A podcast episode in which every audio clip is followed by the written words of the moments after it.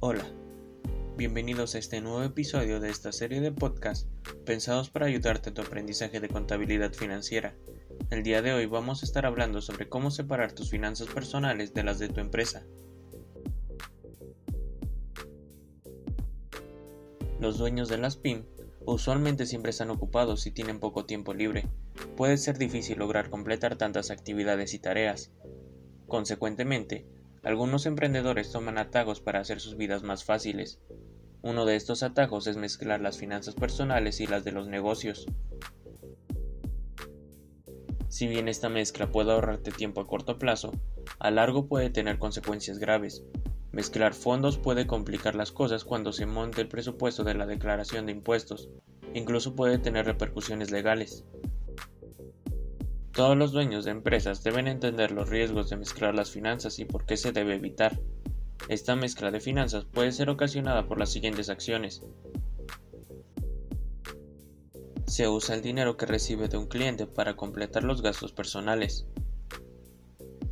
Se usa la misma cuenta de banco para tener los fondos personales y los del negocio. Se hacen transferencias de dinero entre la cuenta de la empresa y la personal sin mantener un registro. Se usa una tarjeta de crédito para los gastos empresariales, también cuando se usa la tarjeta de crédito empresarial para necesidades personales. Se usan los fondos de la empresa para completar bienes personales. Es importante poder entender las implicaciones negativas de mezclar finanzas para así saber por qué no hay que hacerlo. Te comparto algunas consecuencias por las que debes pensarlo más de una vez antes de mezclar tus finanzas. Saber el desempeño de tu negocio puede complicarse.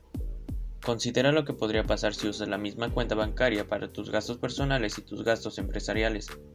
¿Cómo sabrías cuáles gastos se relacionan con qué?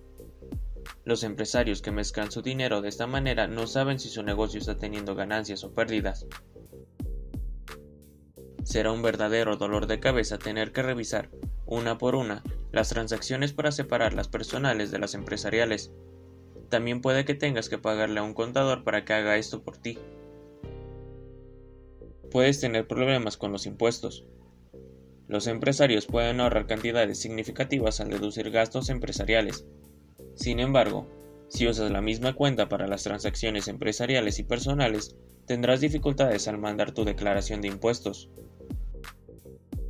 Recuerda que necesitas probarle al SAT que los gastos que presentas fueron para propósitos relacionados a tu negocio.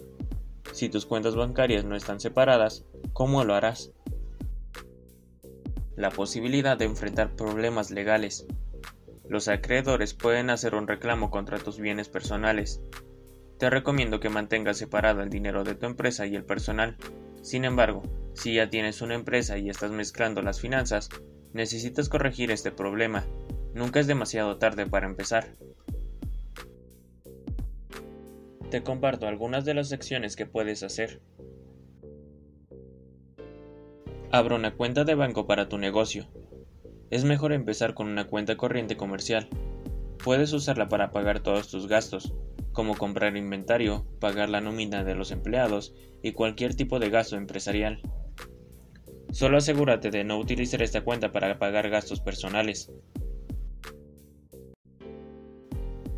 Pide una tarjeta de crédito comercial. Es una buena idea dejar de usar la tarjeta de crédito personal para tus gastos de tu negocio. Una tarjeta de crédito comercial ayudará a simplificar tu contabilidad y aumentará el crédito de tu negocio. Busca ayuda profesional. Contratar a un contador puede ayudar a que no tengas que preocuparte por estos problemas para que así te concentres en hacer crecer tu negocio. Un contador también puede ayudarte con la gestión del flujo de efectivo y a preparar tu contabilidad anual.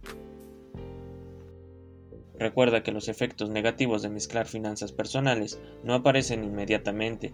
Los empresarios nuevos suelen caer en la trampa de pensar que está bien seguir con esta práctica, pero al fin del año contable se dan cuenta de que fue un error. Puede tomar varias semanas de esfuerzo el separar las transacciones empresariales de las personales. Aunque hacerlo puede parecer más fácil, es mejor asegurarse de no mezclar las finanzas. Si logras mantenerlas separadas, tendrás más tiempo para enfocarte en lo que realmente importa, manejar tu negocio para hacerlo crecer.